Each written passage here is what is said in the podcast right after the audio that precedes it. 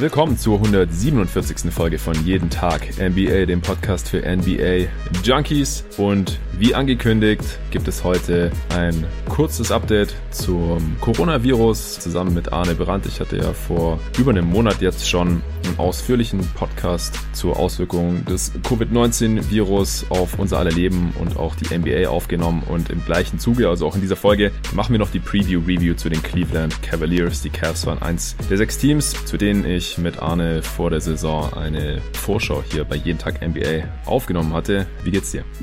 Hi Jonathan, hallo Leute, mir geht's richtig gut. Ich habe Lust auf einen Podcast mal wieder und freue mich drauf. Sehr schön. Ich mich auch. Wie gesagt, wir sprechen erst nochmal über das äh, SARS-2 oder Covid-19 oder Coronavirus. Äh, wir hatten ja damals eine ganze Folge dazu aufgenommen. Du hast gerade nochmal gemeint, der Pod ging anderthalb Stunden. Äh, heute wollen wir das nicht ganz so ausführlich machen, sondern uns eher ein bisschen darauf fokussieren, was hat sich seither jetzt grundlegend geändert. Ich denke, die Auswirkungen auf unseren Alltag, die äh, haben die allermeisten Hörer mitbekommen. Das ist einfach eine Sache, die geht natürlich an niemandem vorbei, die ganzen Regelungen. Je nach Bundesland unterscheidet sich das ja so ein bisschen, aber es hat sich wirklich auf unser aller Leben ausgewirkt, von seinem Alltag, äh, Berufsalltag, auf die Freizeit, von vorne bis hinten und natürlich auch auf unsere Lieblingsbasketballliga, auf die NBA, die natürlich immer noch pausiert seit dem 11. März jetzt schon, also jetzt bald ziemlich genau zwei Monate. Und es ist noch nicht so wirklich ein Ende in sich. Die Fußball-Bundesliga hierzulande, die fangen ja jetzt voraussichtlich Mitte des Monats wieder an. Aber was die NBA angeht, äh, die dürfen jetzt mittlerweile äh, so langsam wieder äh, trainieren. Auf der anderen Seite wurde aber jetzt Draft Combine und die Draft Lottery erstmal auf unbestimmte Zeit verschoben. Arne, was hat sich denn jetzt vielleicht erstmal so im Allgemeinen an, an deinen Ansichten und deinen Einschätzungen, deinen Eindrücken auch zum Coronavirus seit unserer Folge damals verändert? Ja, ich war ja sehr skeptisch, ob die Saison zu Ende gespielt wird und jetzt mittlerweile habe ich eher so ein bisschen mehr das Gefühl bekommen, dass äh, egal wie es läuft, die Saison doch beendet werden wird in irgendeiner Weise. Mhm. Es scheint schon die die Sache zu sein, die jetzt angestrebt wird äh, und dann wird eben die nächste Saison wahrscheinlich einfach äh, entsprechend nach hinten verschoben, aber offensichtlich ist das das Ziel und der Plan. Ja, ich muss sagen, gerade wie es sich anfühlt hier für uns, ist natürlich erstmal Lockerung. Alle reden über Lockerungen, die kommen jetzt. Was natürlich nicht bedeutet, dass man so leben kann, genauso wie vorher. Das hatten wir auch angesprochen, dass einiges anders sein muss und anders sein wird. Also man muss natürlich trotzdem irgendwie Kontakte möglichst vermeiden und ähm, ich mache es halt im Moment so, ich habe so ein bisschen das für mich so genannt Go with the Flow, also die wichtigen Sachen jetzt einfach wahrnehmen, die Familie treffen, die Eltern wiedersehen und so, den Kindern ermöglichen, dass sie ein bisschen mit Freunden spielen können, aber wirklich im geringen Rahmen Kontakte wieder wahrzunehmen. Mhm. Und ich finde es auch gerade sehr schwer einzuschätzen, was richtig ist und wie man sich am besten verhält, aber naja, die Zahlen sind halt runter und ich hatte ja in der letzten Folge sehr so für diesen Weg plädiert, so ganz weit runter die Zahlen und dann eben mit der App und Nachverfolgung und den Gesundheitsämtern eben diese Infektionsketten richtig zu verfolgen. Das ist nicht das, was jetzt gemacht wird. Also ich bin gespannt, wie äh, jetzt der Weg läuft, den Deutschland gewählt hat. Also eben auf einem relativ niedrigen Niveau die Infektionen zu halten und dann eben trotzdem irgendwie normal zu leben, denn die App ist nicht da und auch mit diesen ganzen äh, anderen Dingen, es ist einfach alles nicht, nicht fertig. Also von daher muss man jetzt einfach so ein bisschen hoffen, dass die Vernunft der Menschen irgendwie ausreicht, um nicht wieder zurückzukommen zu so einem Verlauf. Ja, also ich denke auch, dass wir seit Anfang April hier als, als Gesellschaft schon einen großen Schritt gemacht haben, was die Sensibilisierung einfach angeht. Also ja. es hat mittlerweile, glaube ich, auch der letzte verstanden, ja nicht der letzte, aber bis auf den letzten haben es, glaube ich, alle verstanden, äh, was das für alle bedeutet und wie man hier jetzt damit umzugehen hat. Es gibt natürlich hier und da immer ein paar Querulanten, die das Ganze nicht ganz einsehen wollen, die das auch nicht ganz glauben, die so ein bisschen in ihrer eigenen Welt leben und an irgendeine große Verschwörung glauben, mhm. ähm, dass irgendjemand von dieser ganzen Geschichte profitiert, was ich überhaupt nicht nachvollziehen kann, denn davon profitiert eigentlich niemand so wirklich von der der ganzen Situation jetzt gerade weltweit. Aber solche Leute gibt's immer, aber die allermeisten scheinen es mir verstanden zu haben, auch wenn man sich so hier bewegt. Äh, in Berlin, wir leben ja beide hier, wenn auch in verschiedenen Stadtteilen, dann äh, wird schon größtenteils auf Abstand geachtet. Klar, wenn man in den Park geht, was ich auch getan habe in den letzten Wochen, äh, hauptsächlich mit meiner Freundin, äh, dann denkt man auch, okay, hier ist echt was los. Aber es ist halt so, es gibt keine Gruppen. In der Regel sitzen halt echt nur zwei Leute zusammen und es wird Abstand gehalten und mittlerweile muss man ja wie überall in Deutschland auch im, im Supermarkt und auch in, in Öffis äh, Mund-Nasenschutz tragen. Da haben wir uns damals auch noch drüber unterhalten, dass wir uns das gar nicht so richtig vorstellen äh, können. Jetzt ist halt die Regelung da. Ja, dann, das macht aber schon dann das Verein selber auch schon viel einfacher, ne? Also, ja, klar. Also wenn dann alle so rumlaufen und so, wie gesagt, ist es dann halt eine Sensibilisierung. Ja, jetzt es, genau, jetzt ist es halt komisch, wenn man es nicht macht, ne? Jetzt genau. sind die Leute halt, äh, fühlen sich komisch, die keine Maske aufhaben, wenn sie in den Supermarkt gehen, weil es halt gefordert ist und auch fast alle Leute das machen, ne? Ja, genau. Und nur dann ist es ja auch so richtig effektiv. Also wenn halt zwei Menschen sich begegnen und beide tragen eine Maske, dann ist halt das Übertragungsrisiko oder Mund-Nasenschutz, dann ist halt das Übertragungsrisiko wirklich extrem minimiert, wenn dazu noch der Abstand eingehalten wird. Und das ist ja auch das Ziel. Auf der anderen Seite denke ich halt auch, ich habe verstanden, warum man am Anfang ja so äh, weitreichende Maßnahmen getroffen hat, einfach mal mit dem Vorschlaghammer im Prinzip draufgehauen hat und ähm, alles runtergefahren hat, dass man das jetzt langsam ein bisschen differenziert und sagt ja hier, wenn man in dem Laden einkaufen kann, äh, dann kann man auch eigentlich auch in einem anderen Laden einkaufen, auch wenn es jetzt nicht vielleicht überlebenswichtig ist, aber da ist jetzt halt auch keine höhere Ansteckungsgefahr gegeben oder die Ansteckungsgefahr vielleicht sogar noch sehr viel niedriger oder diese und jene Industrie Industrie äh, sollte langsam mal wieder belebt werden, bevor alles den Bach runtergeht. Also ich kann jetzt schon verstehen, wenn man halt wirklich von Fall zu Fall schaut, ergibt das Sinn, dass wir hier jetzt wieder aufmachen und ähm, alles wieder ein Stück weit zur Normalität zurückkehrt, solange man halt so gut es geht halt gewährleisten kann, dass das Ansteckungsrisiko gering bleibt und die äh, Fallzahlen halt nicht wieder nach oben schnellen. Und das ist halt auch wirklich nur auf Deutschland bezogen, beziehungsweise muss man da dann halt meiner Meinung nach auch schauen, wie es regional aussieht. Also wenn dann halt irgendwie regional wieder Ausbrüche sind, was man ja nicht nicht hoffen, dass man das dann halt entsprechend dann wieder irgendwie zurückfahren muss oder entsprechend reagieren muss, aber dann halt vielleicht nicht wieder in ganz Deutschland, weil wenn, was ist ich, in äh, München ein Ausbruch ist, dann müssen wir in Berlin jetzt nicht vielleicht entsprechend wieder reagieren. Vor allem, solange man halt nicht wieder in, in Deutschland wieder verkehrt und so viele Leute trifft, wie wenn nichts gewesen wäre, was jetzt auch noch nicht erlaubt ist natürlich aktuell. Ähm.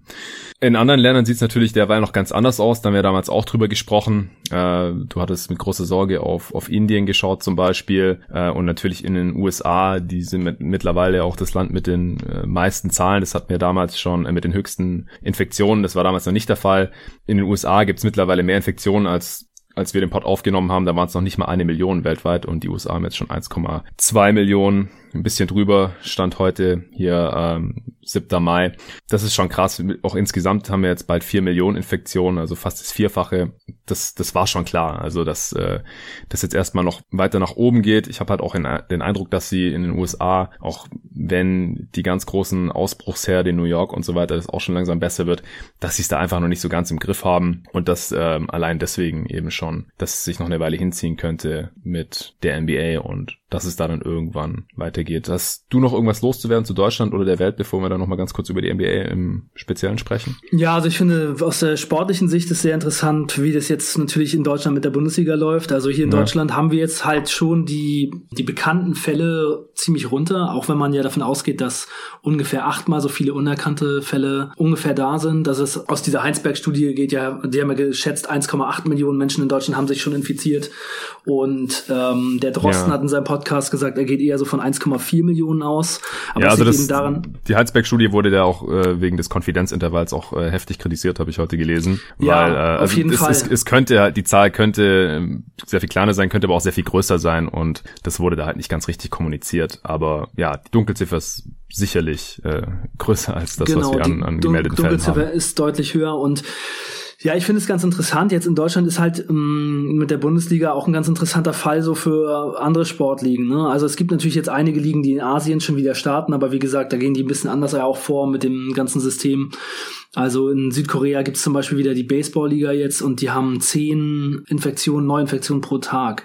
Also das fast gar nichts und die spielen jetzt halt aber auch ohne Fans. Aber in Deutschland wird jetzt eben die Bundesliga wieder eröffnet. Eben, was ich so gehört habe, mit äh, dann eben Tests für die Spieler und äh, auch Geisterspielen. Das ist ja schon mal ein ganz gutes Zeichen und das macht mich halt auch eben schon eher positiv, dass die NBA vielleicht in diesem Jahr noch zurückkommt, denn in den USA merkt man ja schon auch einen sehr großen Druck, zurückzukommen und wieder zu starten und so, auch natürlich besonders von Trump und besonders von den Republikanern. Hm. Von daher denke ich schon, dass da alles daran gesetzt wird und ich habe gerade noch einen ganz interessanten Podcast gehört von Howard Beck, The Full 48, wo die in aller Ausführlichkeit darüber sprechen, wie die NBA zurückkommen kann, auch mit zwei Virologen. Mhm. Ja, die sagen halt, eigentlich wäre das einfachste gar nicht diese Blase zu kreieren, die nennen das Dome, sondern, also worüber wir auch gesprochen hatten, irgendwie ins Disneyland zu gehen und da dann eben alle abzuschotten, ja. sondern einfach selber Testkapazitäten zu kreieren, also selber Labore quasi zu betreiben, was laut des einen Professors von der Washington äh, University, der dabei war,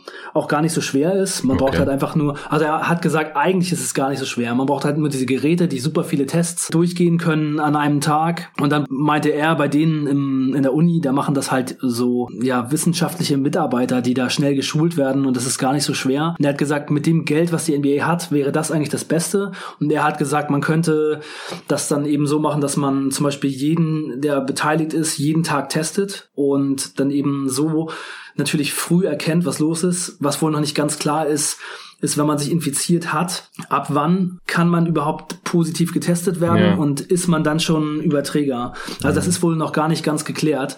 Von daher gibt es da natürlich schon die Gefahr, dass selbst wenn man negativ getestet wird, man den Virus eventuell schon irgendwie hat und weitergibt. Aber er hat eben gesagt, wenn man jeden Tag testet, jeden, der daran beteiligt ist, dann würde man auf jeden Fall verhindern, dass es irgendwelche größeren Ausbrüche gibt. Mhm. Und so könnte man das eigentlich nur rein mit dieser Testung schon ganz gut äh, ans Laufen kriegen, während das bei diesem äh, bei dieser Blase eben so wäre, wenn da Fälle reinkommen und man nicht so viel testet, dann wäre es schon schwieriger, weil dann könnte man eben auch wieder das Problem haben, dass Teams ausfallen. Aber anscheinend ähm, ist das eine Möglichkeit und da gab es wohl noch den Vorschlag aus der Serie A, um nicht der Bevölkerung Tests wegzunehmen, und eben vielleicht das zu betreiben und dann eben seinen Ruf zu ruinieren und dann auch eben wirklich mit Menschenleben zu spielen, weil man super viele Tests braucht für so eine Sportliga. Das würden natürlich andere dann auch versuchen und dann würden 100.000 Tests oder so äh, für die Sportligen draufgehen und ja. äh, andere Leute, die es brauchen, werden nicht getestet. Das kann natürlich nicht sein. Aber in der Serie A gab es den Vorschlag, dass man für jeden Test, den man selber macht,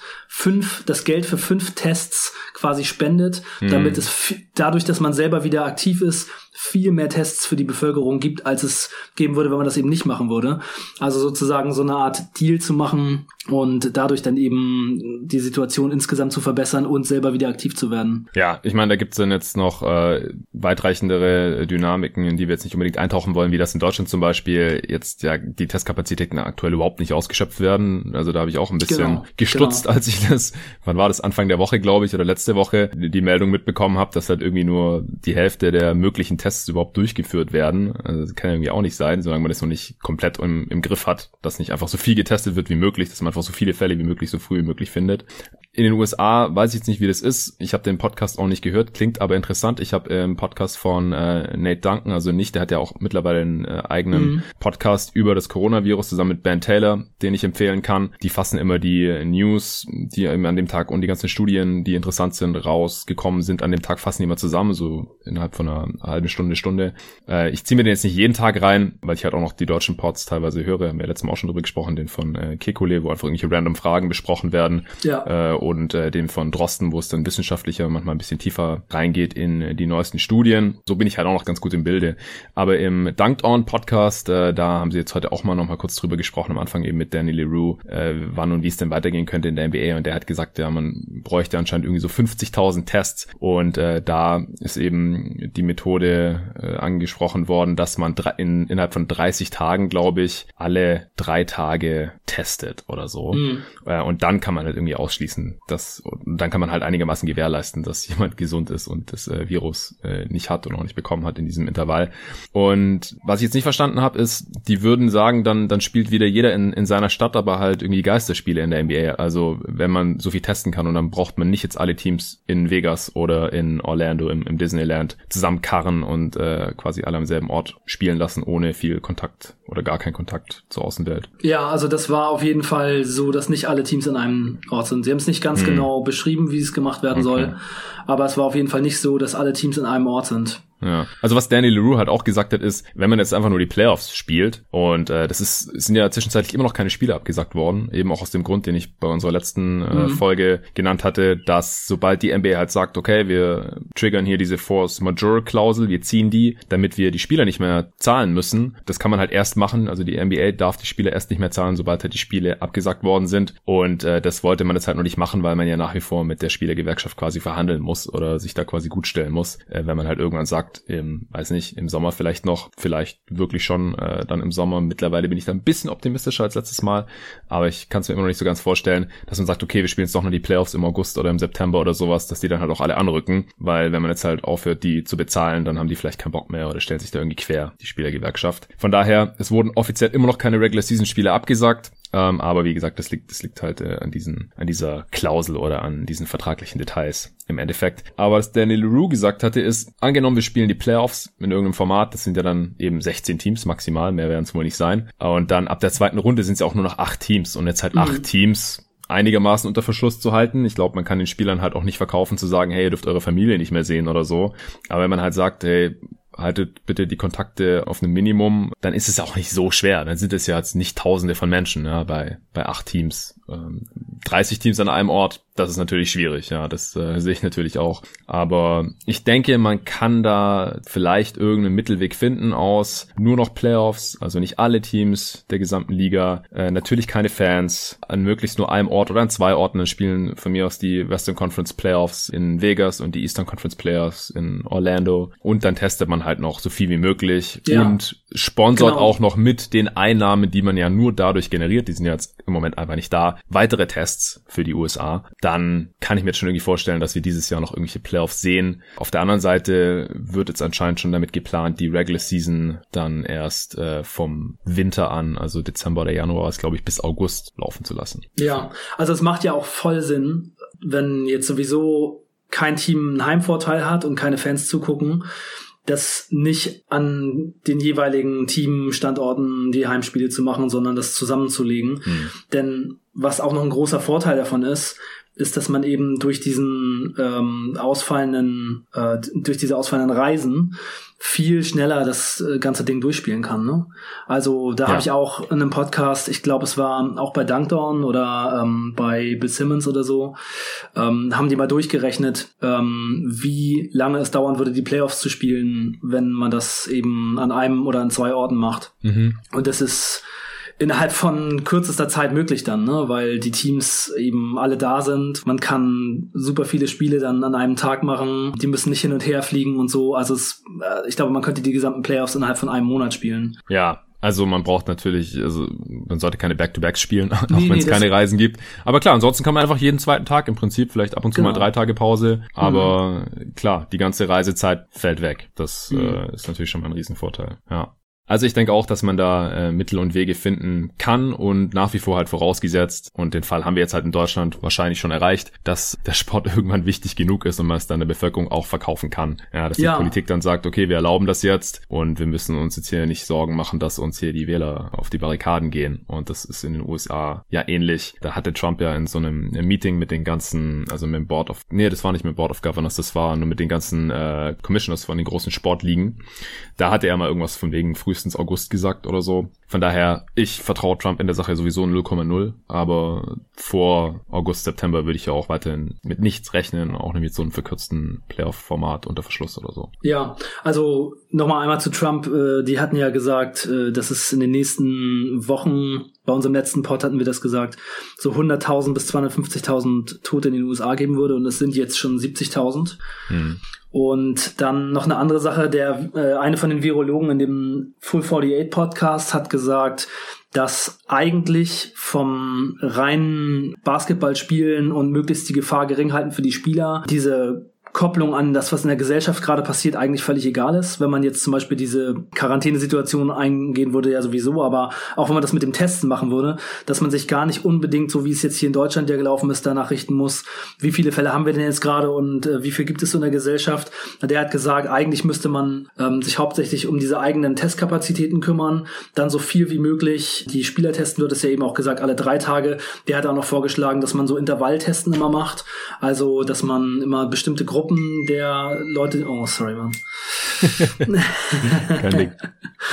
äh, dass man immer bestimmte Gruppen dann halt testet und dann immer innerhalb von ein paar Tagen alle einmal durch hat. Also das könnte man dann eben schon machen. Und ja, also von daher was ich auch noch sagen wollte, wir merken ja jetzt gerade, wie das läuft, wenn Corona in der Gesellschaft weniger präsent ist, dann kommt natürlich sofort irgendwie ähm, das Verlangen und auch der Wunsch und auch das Gefühl wieder, das geht wieder, man kann das versuchen. Und wie du auch schon gesagt hast, wenn die Kapazitäten, die es gibt mit Testverfahren zum Beispiel, im Moment für die Ge Bevölkerung gar nicht gebraucht werden, dann kann man das natürlich auch einfach nutzen für den Sport. Ja. Und wenn in den USA eben auch diese ganzen Infektionszahlen runtergehen, wovon ja auch zu hoffen ist, was man ja jetzt in allen Ländern eigentlich von denen man so äh, regelmäßig was hört, das eigentlich auch passiert, dass eben durch dieses Social Distancing äh, die Zahlen runtergehen, dann wird natürlich auch in den USA das irgendwie eher möglich sein und dann wird man eben sehen, ob man eigene Testverfahren überhaupt braucht oder ob man eben auch an die bestehenden Labore die Tests einfach schicken kann, wenn die eben gerade für die Bevölkerung nicht gebraucht werden. Eine ganz wichtige Sache, die ich noch gelesen habe, die University of Minnesota hat eine Untersuchung gemacht, die haben die letzten sechs Pandemien, die es gab, sich angesehen und haben dabei geguckt, wie die Verläufe waren. Also diese, diese Infektionswellen, wovor das ähm, Robert Koch Institut jetzt auch schon gewarnt hat. Und bei den letzten sechs Pandemien gab es immer eine etwas kleinere Welle am Anfang, zum Beispiel auch bei der spanischen Grippe 1918. Mhm. Dann im Herbst, Winter, der danach kam, eine richtig große Welle. Also das war halt 1918 sehr groß. Die Grafiken, die ich da gesehen habe, waren dann auch immer hauptsächlich von der spanischen Grippe, aber es scheint wohl bei den anderen auch so gewesen zu sein. Also eine sehr große Welle im Winter und im Frühjahr. Und dann äh, nochmal wieder im nächsten Jahr meistens noch eine dritte Welle, die dann wieder kleiner war und dann noch so kleinere Ausbrüche hinterher. Also das scheint wohl bei den Pandemien öfter so zu laufen. Mhm. Die haben da drei Szenarien genannt. Also ein Szenario davon war halt auch, dass diese Welle jetzt quasi abflacht. Und es geht auch immer sehr doll darum, was die Bevölkerung halt macht, wie wir uns verhalten. Hat halt ganz große Auswirkungen darauf, wie groß diese Wellen natürlich werden. Also wenn man dann eben natürlich wieder sich entsprechend verhält, dann infizieren sich nicht so viele Leute, aber also das Potenzial für eine große Welle in der Winterzeit ist halt schon da und das, da muss man natürlich auch sehen, was das wieder bedeutet. Ne? Ja. Vielleicht können dann die Playoffs gespielt werden und dann äh, wird es wieder gefährlicher und dann ist die nächste Saison wieder ein bisschen schwieriger zu spielen. Das muss man halt einfach mal sehen. Ja, also wie gesagt, für die folgende Saison, da würde ich allerfrühestens im Dezember mit der Regular Season rechnen, wenn äh, jetzt wirklich schon auch in die Richtung geplant wird. Ich meine, das war für mir damals total ins Blaue geraten, hatte ich das auch schon gesagt, deswegen bleibe ich da jetzt auf jeden Fall vorerst mal dabei. Und es gab ja sowieso schon diese Überlegungen, ob man nicht später anfängt mit der NBA Regular Season, weil grundsätzlich vor irgendwas Richtung Corona bekannt wurde, damit man der Football-Saison ein bisschen mehr aus dem Weg geht. Ich persönlich fand es eigentlich immer ganz cool, dass die NBA-Saison dann Richtung Mai, Juni immer weniger wurde. Dann Juni halt die Finals, äh, noch ein paar Spiele und dass man dann halt nicht mehr diesen krassen Rhythmus hat, also als jemand, der halt viel live guckt auch natürlich. Allgemein, wenn man viele NBA-Spiele schaut, passiert das halt meistens drin, sondern dass man halt über den Sommer dann in Anführungsstrichen frei hat, ja. Also nur noch die Off-Season verfolgt. Das kann man dann ganz normal tagsüber tun, das kann man auch draußen tun bei schönem Wetter. Dann ja. August geht gar nichts, da war ich dann immer schön im Urlaub. Äh, drei, vier, fünf Wochen manchmal sogar und äh, da ist dann oft einfach gar nichts passiert, vielleicht ein Trade oder irgendwas. Man musste kein schlechtes Gewissen haben und keinen Podcast rauszuhauen und dann irgendwann geht's halt Richtung September wieder los mit den Previews und so. Das fand ich eigentlich so von der Abstimmung auf die Jahreszeiten auf der Nordhalbkugel in den gemäßigten Klimazonen hier in Europa fand ich das ganz schön. Von daher wäre ich da gar nicht mal so sehr dafür, dass dann halt im Juli irgendwie die krassen Playoffs sind und im August die Finals und so. Aber gut, besser als keine NBA-Saison in den nächsten, im nächsten Jahr dann, würde ich einfach mal behaupten. Und dann muss man halt mal gucken, ob man dann irgendwie dabei bleibt. So ist es dann halt. Ja, aber das kann ich mir nicht vorstellen, genau aus den Gründen, die du auch schon gesagt hast. Im Sommer sind einfach so viele Leute weg und so viele sind verreist und dann muss man sich ja, mal vorstellen. Aber in den USA ist, ist es aber eh ein bisschen anders. Da hat man eh nur zwei Wochen Urlaub. Ja, aber es ist halt ein globales Spiel mittlerweile, ne? Und ja, aber das ist eben die Zeit, wo super viele Leute sind. Also ich habe darüber schon mal einen Podcast gehört, wo auch genau dieses Thema eben besprochen wurde. Hm. Diesen Vorschlag gab es ja auch schon äh, ja. mal und da hat wohl die NBA selber dazu gesagt, dass sie befürchten, dass in dieser Sommerzeit einfach zu viele Leute nicht da sind. Hm. Ja, oder dass dass man halt andere Sachen macht einfach, wenn schönes Wetter ist, als NBA zu schauen oder in die Arenen zu fahren. Also ich hatte halt immer bisher zumindest das Gefühl, dass halt schon noch ein sehr, sehr starker Fokus darauf liegt, wann in den USA geguckt werden kann, wie in den USA geguckt werden kann, dass natürlich auch die Gate Revenue von den Arenen extrem wichtig ist. Das ist ein äh, großer finanzieller Faktor immer, der natürlich jetzt auch wegfällt bei den Geisterspielen, ja. Also die NBA, die wird auch massiv finanziell leiden. Also das ist äh, hoffentlich Fall. jedem Hörer auch klar hier, wie so viele andere Wirtschaftszweige auch. Also wir haben auch in der letzten Folge sind eigentlich gar nicht großartig auf die Wirtschaft eingegangen, äh, einfach nur, weil das nochmal ein ganz, ganz eigenes großes Thema ist. Aber da bin ich auch mal gespannt. Das wirkt sich dann natürlich auch alles auf die Salary Caps aus und auf die Verträge, die äh, ja wiederum immer an eine Salary Cap gebunden sind und da halt ein gewisser Prozentsatz von sind. Die Spieler bekommen ja auch einen gewissen Prozentsatz der Einnahmen, die durch Basketballaktivitäten der Liga beschert werden von den TV-Deals und so weiter. Und wenn es runtergeht, dann gehen halt auch die Gehälter und die Salary Caps automatisch runter. Und das äh, kann man alles noch gar nicht so richtig begreifen oder vorhersagen, wie sich das alles auswirken wird. Aber da kann man natürlich auch noch wahrscheinlich unendlich viele Pots zu aufnehmen, dann zu gegebener Zeit, aber das liegt alles noch in, in weiterer Ferne. Also ich weiß nicht, was jetzt der größere finanzielle Faktor wäre, dass man der NFL ein bisschen aus dem Weg geht, weil viele Casual Sports Fans in den USA, die widmen sich halt NBA erst so langsam nach dem Super Bowl irgendwann. Also dann kommt erst noch irgendwie March Madness und dann geht's irgendwann mit den Playoffs los. Man hofft dann, dass man halt in der Regular Season bessere Einschaltquoten hat, weil die halt in den letzten Jahren jetzt auch immer nicht so toll waren. Ansonsten Draft Combine und Draft Lottery, die normalerweise im Mai sind, die wurden jetzt äh, schon mal auf unbestimmte Zeit verschoben. Das heißt auch, die NBA Draft wird natürlich nicht Ende Juni stattfinden, beziehungsweise würde es mich sehr, sehr wundern, weil dafür braucht man dann erstmal die äh, Lottery Odds und die sind natürlich an die Regular Season Bilanzen gekoppelt und die sind ja, solange die Regular Season Spiele nicht endgültig abgesagt werden, einfach noch nicht abgeschlossen. Und deswegen kann man natürlich keine Lottery machen und kann dann natürlich auch nicht draften. Das heißt, das Ganze wird sich auch nach hinten verschieben. Deswegen habe ich persönlich mich jetzt auch dazu entschieden, Draftpots, die jetzt eigentlich im Mai geplant waren, erstmal nicht aufzunehmen, weil das Thema einfach noch nicht aktuell ist. Ja. Es gibt außerdem andere NBA-Podcasts, die das immerhin schon machen. Also wenn es interessiert, der kann sich die schon mal anhören. Aber hier bei jeden Tag NBA werde ich mit der Draft-Coverage erst starten, wenn auch ein Draft-Termin feststeht, weil vorher macht es aus meiner Sicht nicht ganz so viel Sinn. Man kann sich noch mehr Zeit nehmen für Scouting. Das ist natürlich auch eine Sondersituation dieses Jahr. Die ganzen äh, Jungs, die immer die College-Spiele scouten oder auch von den internationalen Prospects versuchen, so viel wie möglich zu sehen sehen, die können sich jetzt richtig viel Zeit nehmen und theoretisch vielleicht sogar fast jedes Spiel von fast jedem Prospect sich anschauen, je nachdem, wie lange sich das hier noch hinzieht. Das heißt, das Knowledge in der Ecke wird auch mit der Zeit eher noch besser und ich kann mich so lange auch noch auf andere Sachen fokussieren. Hast du noch irgendwas zur NBA und Corona loszuwerden, was wir jetzt noch nicht besprochen haben oder ist dir noch was eingefallen? Nee, ich denke, das sind so die Sachen, die jetzt gerade für mich so im Kopf rumgeistern und wichtig waren. Okay, cool. Ja, dann haben wir noch ein Team zu besprechen, die Cleveland Cavaliers. Hey, ähm, du hast dir die Preview auch nochmal reingezogen. Äh, hau doch erstmal vielleicht in einem Satz raus. Wie ging's dir dabei? Wie hast du dich gefühlt? Ah, ziemlich gut. Ich muss sagen, dass ähm, ich die Preview echt ziemlich gelungen fand. Ja, ich auch. Ich würde sagen, das haben wir alles äh, ganz gut getroffen. Also ich habe mich so ein bisschen geärgert, dass ich nicht äh, schon mal so wenigstens in einem Satz angemerkt habe, dass eventuell Beeline die Saison nicht übersteht. Ja, hast du das für möglich gehalten? nee, bei dem, bei dem also, Fünf-Jahres-Deal, was der, glaube ich, hatte? Ja, ähm, klar, das ist das ist natürlich auch der Grund, warum wir es nicht gesagt haben, aber einfach so super junges Team, äh, das eigentlich in der Situation ist, wo es äh, ein paar Jahre lang nicht wirklich nach oben geht und dann eben äh, total alter Knochen, der vom College kommt und da irgendwie einsteigt und, und dann eben das aber mal mit Pros zu tun hat zum ersten Mal in seiner Karriere. Da hätte man schon wenigstens vielleicht mal sagen können, eventuell kann das auch schief gehen. Also da, hm. da habe ich so gedacht, hm, also eigentlich äh, hätte man die Gefahr schon so ein bisschen mehr vielleicht, also wenigstens mal ansprechen sollen. Ja. Das ist ja wirklich, ist, ist ja wirklich extrem extrem schlecht gelaufen. Also viel schlechter geht's ja nicht. Ja, also dass man in der, in der ersten Saison noch hinschmeißt und der wollte ja offensichtlich einfach nur noch weg.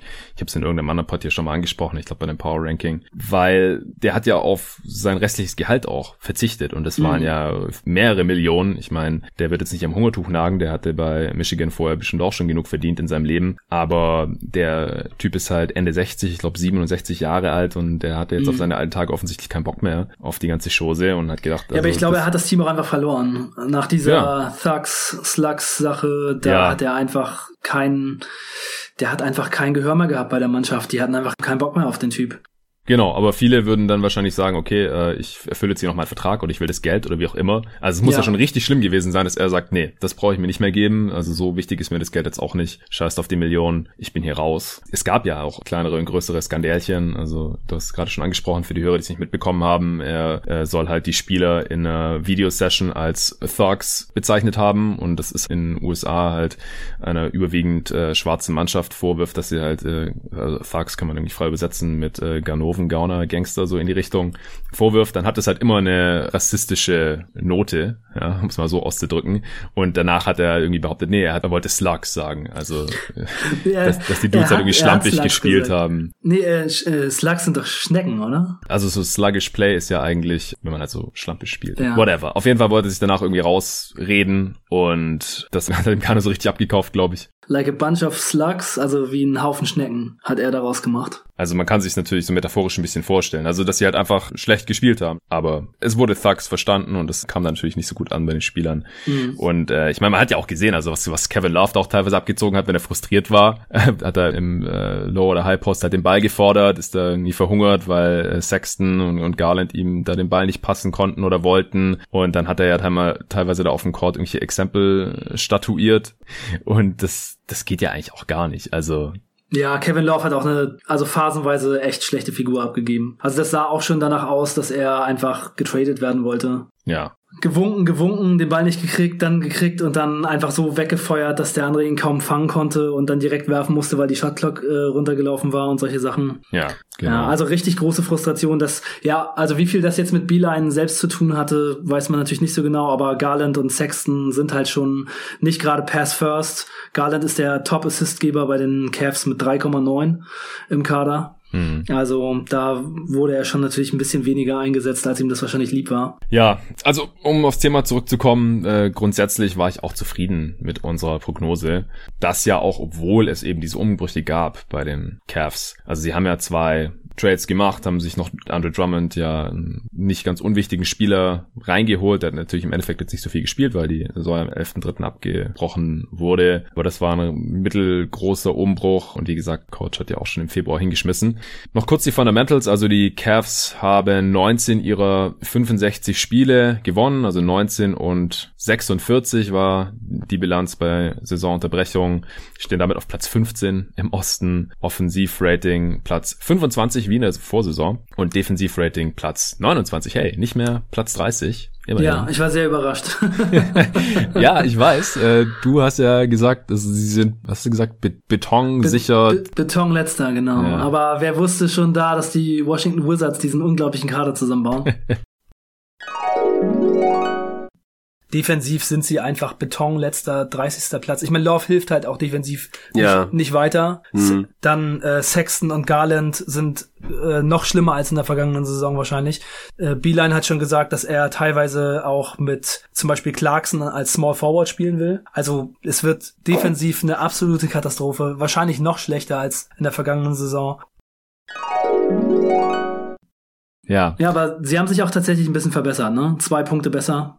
Ja, genau. Also die Defense ist nicht nur vom Ranking her besser als in der Vorsaison, sondern tatsächlich auch per Possession besser geworden. Also jetzt laut Clean in the Glass haben sie nur noch ein Defensivrating von 115,4. Ja, Netrating minus 7 8 oder, oder Point Differential. Das ist auch das zweitschlechteste der Liga. Und wenn man das hochrechnen würde auf 82 Spiele, dann sind das 22 Siege. Und damit äh, trifft das auch meine Prognose ziemlich genau. Also ich habe 21 gesagt. Ja, also sie sind im Endeffekt ziemlich schlecht gewesen und das, obwohl sie einen sehr, sehr guten Start ja hatten. Ja, nach 10 Spielen standen die ja bei 5 und 5 oder sowas um den Dreh. Und danach ist dann aber eigentlich alles genauso gekommen, wie wir das ja, vorher gesagt haben. Und ich hatte ja im Best Case gesagt 23 Siege und es war ja auch quasi der Best Case, ne? Also ja. sie hatten kaum Verletzte und ja. eigentlich ist alles ganz gut gelaufen. Stimmt. Fall 38 sagt auch 23 Siege laut deren Statistikmodell. Also man kann sagen, es war der Best Case, den, den wir gesehen haben. Auch Kevin Love zum Beispiel hat ja kaum Spiele verpasst. Ja. Und da hatten wir ja schon Angst, dass er wieder einige Spiele verpassen würde. Von daher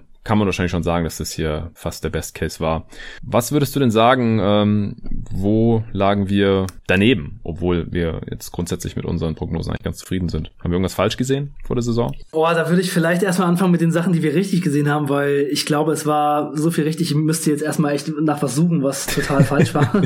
ja, also du, normalerweise machen wir immer erst die Sachen, wo wir daneben lagen, damit wir uns am Ende gut fühlen können, wenn wir die ganzen Sachen aufgezählt haben, wo wir richtig lagen. Aber von mir aus kann ich, äh, ich habe drei kleine Sachen. Ja, also, okay, sag mal. Eins habe ich ja schon gesagt, da lagst du halt leicht daneben. Du hast gesagt, sie sind auf jeden Fall schlechteste der Liga. Du hast jetzt gerade auch schon gesagt in der Defense, ja. dass sie da halt noch unterboten wurden, aber sie haben sich auch verbessert und mhm. ja, du, du hast im Prinzip einfach nicht gesehen, wie sie besser werden sollen, defensiv mit den ganzen Rookies, die da noch reinkommen, mit einem Coach, der noch nie in der NBA gecoacht hat und so weiter. Und ich habe tatsächlich den Case gemacht, dass sie vielleicht auch 29. werden, einfach nur weil irgendjemand anders noch schlechter ist. Aber ja, auch im Best Case glaube ich, dass man die schlechteste oder zumindest mal die zweitschlechteste Defense hat. Vielleicht stürzt ja irgendein anderes schlechtes Team auch noch grandios ab und ist dann auf einmal genauso schlecht wie die Cavs und letztendlich dann vielleicht ein bisschen schlechter, dass man auf Platz 30 ist und die Cavs dann nur auf 29 oder so, aber da ist wirklich so gut wie keine Upside vorhanden. Einfach weil überhaupt nichts Personal hat, das hast du gerade schon gesagt. und genauso ist es gekommen. Ja. Ansonsten hattest du noch auf Fortschritt oder Breakout von Larry Nance gehofft. Also hast gesagt, bei den Breakout-Kandidaten hast du ihn so erwähnt, du, äh, dass du. Ja, aber da habe ich auch schon gesagt, das wäre ein ganz kleiner Breakout, so genau. einen kleinen Rahmen. Einfach das, was er schon teilweise mal so 15 Spiele gezeigt hat, über die ganze Saison zeigen, ein bisschen mehr Minuten kriegen und ja, es ist halt nicht eingetreten. Er hat ja. genauso gespielt wie sonst auch. Also eher noch ein bisschen schlechter als in der Vorsaison, statistisch gesehen. Äh, ein bisschen kleinere Rolle gehabt, bisschen mehr Punkte gemacht, aber dafür weniger Rebounds, weniger Assists und so. Also ist nicht wirklich eingetreten. Ja, ich habe hab einfach mal auf meinen Zetteln hier so ein bisschen gesucht. Ich habe habe auch noch. Hast du wieder deine Zettel am Start. Na, sicher, sicher. Never change a running system, ne? Also. Tristan Thompson hatten wir äh, gesagt, dass er eventuell mal so ein bisschen weniger spielen könnte, weil man dann eben vielleicht auch anderen ein bisschen mehr Minuten gibt, eben wie Nance oder vielleicht sogar Sisic, obwohl wir da eigentlich gesagt hatten, der ist eigentlich raus und kriegt nicht besonders viele Minuten. Aber richtig. Tristan Thompson hat die meisten Minuten seit der Saison 13, 14 bekommen. Also über 30 Minuten pro Spiel, hat auch echt äh, so ein bisschen Career Year von den Statistiken her gemacht. Career High bei den Punkten und bei den Assists. 39 Prozent von Downtown, ne? Genau, das auch noch, unglaublich. Also vor allem, du hattest gesagt, vielleicht Thompson mal ein bisschen weniger Minuten, war natürlich auch schon fraglich, wie das überhaupt laufen soll und daher war ja auch dann schon ziemlich wichtig. Dann äh, haben wir gesagt, dass Hansen vielleicht mal so ein bisschen so eine Rim Protector Rolle kriegen könnte, aber der hat in 29 Spielen 14 Minuten pro Spiel bekommen wurde dann getradet. Also eigentlich auch nix ja, das sind dann vielleicht so die Sachen, wo wir so ein bisschen äh, gegrübelt haben und nicht ganz so richtig lagen, aber das war alles auch schon so von uns mit einem großen Fragezeichen und eher nicht so. Ja, ja, und wie gesagt, Kevin Love haben wir eigentlich schon relativ fest damit gerechnet, dass er viele Spiele verpassen wird. Er hat jetzt nur neun verpasst, aber ja. gut, hat er einmal Glück gehabt. Ja, und wenn die Saison zu Ende gegangen wäre, wer weiß, wie es dann gelaufen wäre, dann hätte er vielleicht mm. einfach noch ein paar draufgepackt. Genau, von den verbleibenden 17 Spielen hätte er vielleicht dann noch 10 ausgesetzt oder sich vielleicht auch noch verletzt, man weiß es nicht. Und dann äh, hätte er wieder seine 20 verpasst oder so. Ja, ansonsten dafür, dass Love gespielt hat, hätte ich vielleicht noch ein bisschen mehr von ihm erwartet. Ein Spieler mit Oster-Kaliber, der Platz schafft für die Mitspieler, der vielleicht mal ein Double zieht oder sowas. Und also jetzt rein statistisch gesehen hat er da eigentlich nicht so viel gebracht, leider. Also die Cavs spielen mit ihm auf dem Feld unwesentlich besser als ohne ihm. Die Offense ist immer noch auf Platz 25, obwohl er in der Vorsaison ja sehr viel weniger gespielt hat. Also der Kevin Love-Effekt ist hier leider ausgeblieben. Ja, schätz mal, wie viele Dunks er in den 56 Spielen gemacht hat. Drei? Richtig. Ah, ich hab's nicht gewusst. nicht schlecht, Mann, nicht schlecht. Ja, Kevin Love Shidi Osman, Colin Sexton und Darius Garland haben zusammen 30 Dunks gemacht. Hm. Und die sind, haben zusammen fast alle Spiele gestartet. Und Colin Sexton hat auf jeden Fall einen, an dem ich mich immer noch erinnere, über Wendell Carter Jr., so ein Game-Winning Tomahawk Facial. Gleich ja, der hat auch auf jeden Fall die meisten gemacht, über 20. Ich glaube 23 ja. Dunks hat er gemacht. Ja, ist auch der athletischste von den Dudes auf jeden Fall. Ja, Garland 0, Osman hm. hat glaube ich 4. Okay. Ja, nicht besonders viele Dunks von den Cavs-Starters. Ja, wo lagen wir noch richtig? Ähm, also ich hatte noch gesagt, dass Colin Sexton äh, ein Breakout-Kandidat sein könnte. Ja. Also Saxon hat ja in der vergangenen Saison, in der zweiten Saisonhälfte schon ganz ordentlich gespielt, über 20 Punkte im Schnitt, 40 Prozent Dreierquote sogar über die Saison gesehen. Mhm. Also wenn er das für eine ganze Saison aufrechterhalten könnte, auch an der Seite von Garland, dann würde ich schon sagen, kann man da von so einem kleinen Breakout sprechen.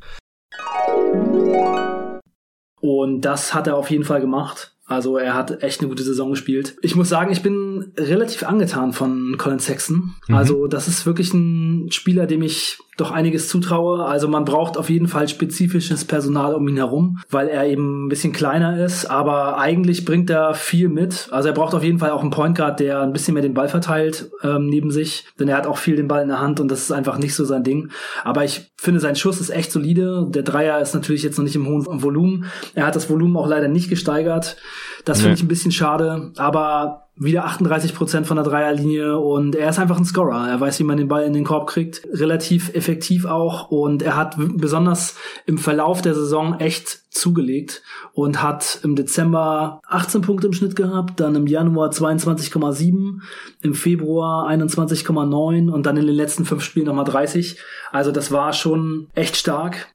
Insgesamt sind es 20,9 im Schnitt. Also für mich eigentlich genau das, was ich äh, für so einen Spieler erhofft hatte. Und das sieht schon ganz gut aus, finde ich. Ja, auf jeden Fall. Eine Sache, bei der du auch noch richtig lagst, war, du hast gesagt, dass man Love nicht traden kann, ohne ein Asset draufzulegen. Und genauso kam es ja im Endeffekt auch. Ja, das war eigentlich schon ziemlich offensichtlich. Ja. Dass da auch die Diskrepanz zwischen dem, was die Cavs da bereit sind zu tun und dem, was äh, andere Teams bereit sind zu machen, dass das sehr weit auseinander geht. Und von daher ist Love jetzt dann eben weiterhin ein Cav. Also wahrscheinlich werden sie ihn erst traden können, wenn der Vertrag kurz vor dem Ende ist, wenn er ja. noch ein Jahr drauf hat oder sowas. Denke ich auch. In Gerüchten war natürlich trotzdem, aber es ist ja auch durchgesickert, dass die Teams äh, nur bereit sind, ihn aufzunehmen, wenn sie dafür auch noch was bekommen und die mhm. Cavs wollten etwas dafür haben und das hat nicht funktioniert und das war eben abzusehen. Äh, der Trade, den es dann gab für Dante Axum im Dezember, da hast du die eine Seite quasi vorhergesehen und nicht die andere. Ich habe nicht gesagt, dass Jordan Clarkson mein Number One Trade Kandidat ist. Mhm. Und du hast gesagt, dass äh, die Cavs auf jeden Fall mal noch einen athletischen Defender gebrauchen könnten und der kam ja dann auch mit Axum eigentlich rein. Jordan Clarkson ist noch da, der hat einen expiring Deal, vielleicht äh, muss man den noch ein bisschen ins Schaufenster stellen, vielleicht hat dann da irgendein Team Interesse dran, er ist jetzt nicht gnadenlos überbezahlt als so ein Scoring Punch von der Bank. Brandon Knight bezweifle ich irgendwie, dass jemand Interesse hat an seinem expiring Deal an 15,6 Millionen, zumindest spielerisch dass man vielleicht mal mehr als fünf junge Spieler oder mehr als vier junge, vielversprechende Spieler gleichzeitig aufs Feld schicken kann. Gerade gegen Ende der Saison wäre das natürlich ganz nett. Hast du da sonst noch irgendwas? Ja, auf jeden Fall ein bisschen Athletik wäre gut. Athletische junge Spieler, die verteidigen können, die äh, einfach ein bisschen defensive Upside haben. Ich glaube, das ist das, was das Team am allermeisten braucht. Ja, ja, auch wenn Exxon leider nie auf dem Feld bleiben kann, ne? Das ist ein bisschen schade. Hm, ja, schon. Aber so vom Spielertyp her war das eigentlich genau das, was wir erwartet haben. Ja, da kann man sich auch schon noch vorstellen, dass das vielleicht noch mal so ein bisschen was werden kann, ne? Also das ist schon eigentlich so der junge athletische Typ, den sie so ganz gut gebrauchen können, wenn er ja. dann irgendwann mal fit bleibt. Ja, genau. Ja. Hast du noch was, wo wir richtig lagen? Hm, die Starting Five haben wir, ja, ich habe es glaube ich gesagt, Thompson, Love, Osman, Sexton und Garland sein müssten. Genau, vor allem weil es in der Preseason ja noch nicht der Fall war, da ist ja noch genau. Knight gestartet. Ja. Da ist Knight gestartet, aber es war dann eben schon, also ich hätte jetzt nicht gedacht, dass es von Anfang an auf jeden Fall gleich so ist, aber Garland hat alle 59 Spiele gestartet. Mhm. Das war ein ganz guter Tipp. Dass Sisic aus der Rotation raus ist, der hat in 22 Spielen nur 10 Minuten bekommen. Dass ja. äh, die Cavs ein Riesenproblem haben bei der Rim Protection hm. und dass das nicht besser werden wird, das haben wir vorausgesagt und sie waren das schlechteste Team bei der Rim Protection. Wieder. Ja, sie haben die zweitmeisten Würfe am Korb zugelassen und äh, die fünftbeste Quote direkt am Ring. Sie haben die wenigsten Blocks der Liga gemacht und ja, das ist einfach ihre große Schwäche und da haben sie einfach auch nicht das Spielermaterial für, um das irgendwie besser zu machen. Das war schon ziemlich klar. Dann eine Sache, die wir nicht kommen sehen haben, war, dass äh, Dylan Windler null Spiele macht in dieser Saison. Der 24. Ja. Pick im Draft, den sie da auch geholt hatten in der ersten Runde. Out for Season. Das ist natürlich ein bisschen schade. Die Prognose war ziemlich gut von uns beiden. Da waren wir sehr nah dran. Ja, genau. Da können wir jetzt eigentlich noch ein bisschen genauer drauf eingehen. Vorher vielleicht noch ganz kurz die Frage, bist du noch zufrieden mit deiner Off-Season-Note? Du hast gesagt, eigentlich incomplete, weil man so wenig gemacht hat, außer der Draft. Äh, die frisch gedrafteten Spieler, die kann man natürlich in der Off-Season noch nicht wirklich bewerten. Äh, du hast trotzdem eine 3 Plus gegeben. Ich habe es ähnlich gesehen, ich habe eine 3 gegeben. Wie siehst du das jetzt? Ja, ich denke, das kann man schon so, so lassen. Also auch vor allem, weil Kevin Porter eine ganz gute Saison gespielt hat und Garland. Da bin ich jetzt nicht so überzeugt von, aber er ist halt auch sehr jung und da kann auch noch mehr kommen. Also bei Garland mache ich mir halt vor allem immer noch Sorgen, was wir vorher auch, wo wir auch richtig lagen, finde ich, bei dem Fit mit Garland und Sexton, was ja. aber auch nicht schwer zu sehen ist. Die beiden sind einfach vom Körperbau her klein und eigentlich an jedem Abend dem gegnerischen Backcourt unterliegen. Und dann ist es bei Garland eben auch so, dass er außer seinem Shooting eigentlich fast nichts mitbringt, was irgendwie interessant ist. Also wenn ich Garland spielen sehe, dann denke ich eigentlich immer an Shabazz Napier. Und mhm. äh, ja, ist halt für Puh. so einen hohen Pick, ist bei, für so einen hohen Pick halt einfach irgendwie nicht besonders viel da. Er ist kein besonders guter Creator für andere, kein besonders guter Playmaker im Moment. Er ist ein ganz guter Schütze, aber auch jetzt nicht so eine gute Quote. Also er hat viele Dreier getroffen, aber mit 35 Prozent, was jetzt auch nicht so atemberaubend ist. Er geht sehr schlecht zum Korb. Also er hat einen Abschluss direkt am Ring pro Spiel nur gehabt mm. und mit, sieben, mit 47 Prozent ja. ähm, oder 42 Prozent sogar nur. Ja. ja, also da sind schon viele Sachen, die im Moment eher dafür sprechen, dass er nicht mal zu einem sehr guten Starter wird. Also da bin ich echt skeptisch. Also da hätte einfach ein besserer Fit mit Sexton mehr Sinn gemacht. Das ist schon ein bisschen schade. Ja, also ich war vor der Draft auch überhaupt kein Fan von Garland, aber an, an der Position, also die Draft-Position an sich, die würde ich jetzt immer noch nicht abschließend bewerten wollen nach einer Saison, einfach weil natürlich alle Rookies jetzt noch nicht wirklich bewertet werden können, aber an sich von seinem Skillset war ich auch noch nie so wirklich überzeugt und von dem Fit mit Sexton natürlich auch nicht, das äh, hatten wir in der Preview auch schon alles gesagt. Kevin Porter hingegen, den fand ich sehr, sehr interessant und fand das ja auch gut damals, dass sie ihn noch gekauft haben, also den Pick gekauft haben. Und der ähm, ja, hat jetzt immerhin schon in der Age 19 Season hier 10 Punkte pro Spiel aufgelegt. War natürlich auch nicht besonders effizient, aber wie gesagt, von einem 19-Jährigen kann man das auch nicht unbedingt erwarten. Mir gefallen seine Anlagen nach wie vor eigentlich auch ganz gut. Also ich würde auch bei der Offseason bei der Note 3 bleiben, weil wie gesagt, es gab nicht viel zu kritisieren, aber auch nichts, was jetzt irgendwie überdurchschnittlich toll gemacht haben. Der Pick von, von Porter, das fand ich wie gesagt gut, dass sie den J.R. Smith Deal nicht traden konnten. Das habe ich damals leicht negativ angelastet, auch wenn man das nicht wirklich bewerten konnte, weil wenn ein anderes Team halt einfach nirgends Geld sparen möchte mit so einem Trade, das hat mir damals in der Preview alles ausführlich dargelegt. Ähm, ja, wie gesagt, die drei, die passt noch aus meiner Sicht. Ja, wie siehst du denn den Drummond Trade? Sie haben ja. Ja, stimmt, da müssen wir eigentlich echt noch drüber sprechen. Ja, das ist eigentlich ja so das wichtigste Ding der Saison. Ne? Also ja. das war ja so der große Knaller noch. John Hansen, Brandon Knight, auslaufende Verträge und einen richtig niedrigen Second Round Pick. Ja. für Drummond. Also im Grunde genommen haben sie ihn jetzt hinterhergeworfen bekommen, was man vor ein, zwei Jahren nicht gedacht hätte bei Drummond. Was hältst du von dem Deal? Also den Deal fand ich aus Asset Management Sicht gut. Also einfach mal reinholen, gucken, was geht. Drummond ist 26. Man ging zu dem Zeitpunkt davon aus, dass er wahrscheinlich eher aus dem Deal aussteigt. Jetzt bei der unsicheren Lage der NBA und mit den ganzen Unsicherheiten, was die Finanzen angeht, die ich ja zu Beginn dieses Pods schon erwähnt hatte, würde ich jetzt mal spontan eher tippen, dass er drin bleibt und einfach die sicheren Millionen mitnimmt, beziehungsweise den sicheren Anteil eben am äh, Salary Cap, für das er eben schon unterschrieben hat. Aber wie dem auch sei, also Drummond, ich bin kein kein großer Fan von Drummond. Ich glaube nicht, dass er als Franchise-Player geeignet ist oder jemals geeignet war da in Detroit. Aber wenn man ihn quasi hinterhergeschmissen bekommt, wie du es gerade genannt hast, dann kann man so einen Spieler schon mal mitnehmen, wenn man in der Situation der Cavs ist. Also einfach nur, um vielleicht zu gucken, wie passt das mit äh, Sexton oder Garland im Pick and Roll, weil er ist auf jeden Fall talentierter und auch jünger als die anderen Bigs, die man halt noch im Kader hat, die nicht anti Sisic heißen, von dem man offensichtlich nicht viel hält. Und er ist ja sogar noch vier Jahre älter als Sisic. Spielerisch war das richtig schlecht von Andre Drummond da bei den Cavs. Ich habe vorhin gesehen, er hat halt in, wie gesagt, sehr kleiner Sample Size, 220 Minuten nur laut Clean the Glass, ein äh, On-Off-Wert von minus 16. Ja, also ja. die Cavs sind auf 100 Possessions um 16 Punkte schlechter mit Andre Drummond, als wenn er nicht spielt. Das ist im dritten Percentile der Liga auf seiner Position. Ja. Und trotzdem haben sie mit ihm im Kader vier gewonnen und vier verloren. Ja, aber dann müssen sie ja, wenn er nicht gespielt hat, so gerockt haben im Prinzip. Ich habe die Spiele jetzt nicht mehr irgendwie vor Augen jetzt gerade. Aber sie waren halt defensiv so viel schlechter, wenn Andre Drummond drauf war, im Vergleich zu wenn er nicht drauf war. Und offensiv auch noch schlechter. Deswegen hat das offensichtlich hier spielerisch überhaupt nicht gepasst bisher. Aber wie gesagt, 220 Minuten sind überhaupt keine Sample Size. Ich will das jetzt auch nicht überbewerten. Und wie gesagt, vielleicht sehen man ihn ja dann noch in der nächsten Saison, wann auch immer das ist. Ja, hat man jetzt wirklich nicht viel investiert. Second Rounder ist geschenkt. Die werden mit sehr hoher Wahrscheinlichkeit keine NBA-Spieler. Da ist die Chance, dass äh, Drummond diesem Team in irgendeiner Form noch helfen kann, aus meiner Sicht äh, eigentlich höher. Von daher fand ich den Deal gut. Spielerisch sah es bisher auf dem Feld nicht so gut aus, offensichtlich. Und äh, wir werden es wahrscheinlich auch nicht mehr sehen, weil in irgendwelchen etwaigen Playoffs werden die Cavs natürlich auch nicht sein. Aber vielleicht ist er nächste Saison noch da und äh, dann kann man das sich auch mal anschauen. Was hältst du denn davon? Ja, ich denke, dass man jetzt nicht unbedingt mit Drummond sehr viel mehr Spiele gewinnen wird und ich denke, das ist vielleicht schon eigentlich so eine ganz okay Sache jetzt, also vor allem auch für das, was man abgegeben hat, denn er ist einfach jemand, der, also wo ich finde, es macht schon Spaß, ihm zuzusehen. Das ist einfach so ein krasser Statsheet-Stuffer. Ja. Also zum Beispiel im vorletzten Spiel der Saison gegen die Spurs hat er 28 Punkte und 17 Rebounds gemacht.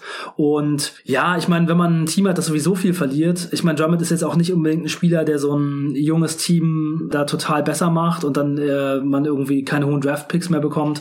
Also ich glaube, man bietet damit eher noch den Fans ein bisschen was fürs Auge. Mhm. Er hat halt auch schon so ein paar Sachen, die er so ganz gut kann. Was ich ganz interessant finde, er hat bei den Cavs in der Zeit dann teilweise echt relativ für sein Verhältnis äh, relativ viele Dreier genommen.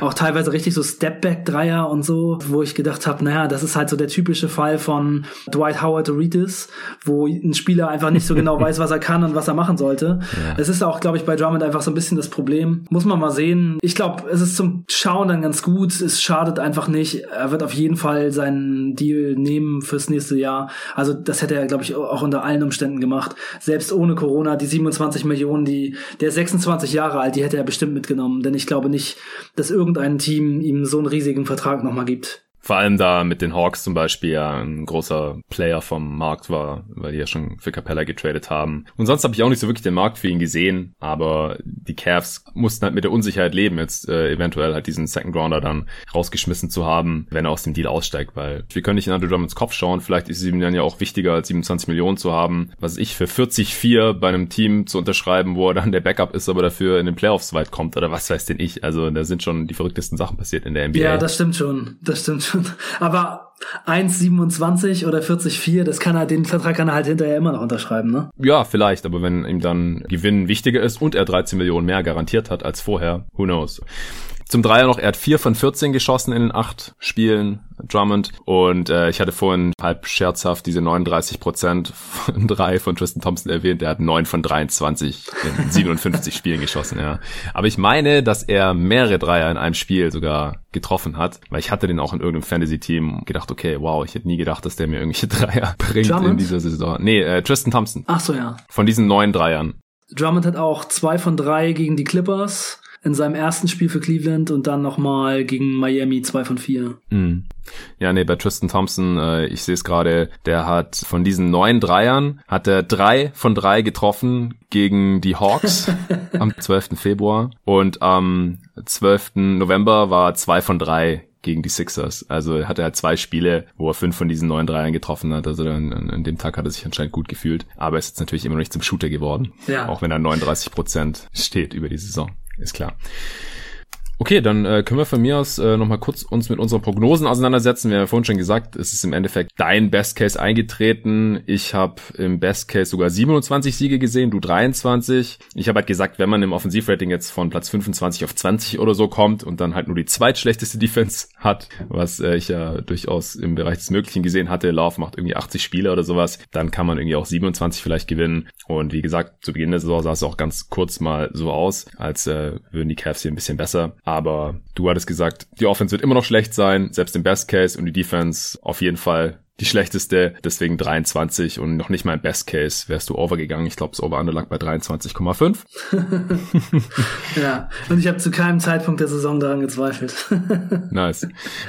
Ja, Worst Case, äh, haben wir gesagt 15 oder sowas, sind sie als schlechteste Team der Liga und es hat halt immer so um die 15 Siege normalerweise. Äh, es gibt irgendwie Trades, keine Konstanz, äh, Veterans werden weggetradet, irgendwie Verletzungen, Kevin Love macht wieder kaum Spiele und sowas. Garland und Sexton passt nicht zusammen, die Offense wird noch schlechter, Defense eh schon schlecht und dann ist man halt so richtig mies und im Endeffekt ist man halt mehr oder weniger da gelandet, wo wir sie auch realistisch gesehen haben. Ich hatte 21 gesagt, du 19 Siege. Wenn man jetzt die Saison hochrechnet. Jetzt, sie haben jetzt ja gerade 19 Siege, also genau deine Prognose. Aber es fehlen ja noch ein paar Spiele. Hochgerechnet sind es, wie gesagt, so zwischen 22 und 23. Also haben wir das schon sehr gut getroffen, denke ich. Ja. Gut, hast du noch was zu den Cavs? Ansonsten wären wir durch. Ein letzter Satz noch. Ich hatte noch gesagt, Garland könnte vielleicht äh, so ein bisschen in die Konversation Rookie of the Year reinkommen und das war überhaupt gar nichts. Ja, damit äh, hatte ich auch nicht gerechnet. Ansonsten war es das. Gut, dann äh, haben wir jetzt ja nur noch fünf Preview-Reviews vor uns. Die nächste wird zu den Phoenix Suns sein, kann ich schon mal ankündigen, weil wir die jetzt gleich aufnehmen werden. Die wird dann ein paar Tage später veröffentlicht. Ihr könnt Arne natürlich auf Twitter folgen unter Arne Brandt mit 3 R und DT und mir natürlich unter jeden Tag NBA, falls ihr es noch nicht tut. Vielen Dank dafür und bis zum nächsten Mal. Ciao Leute.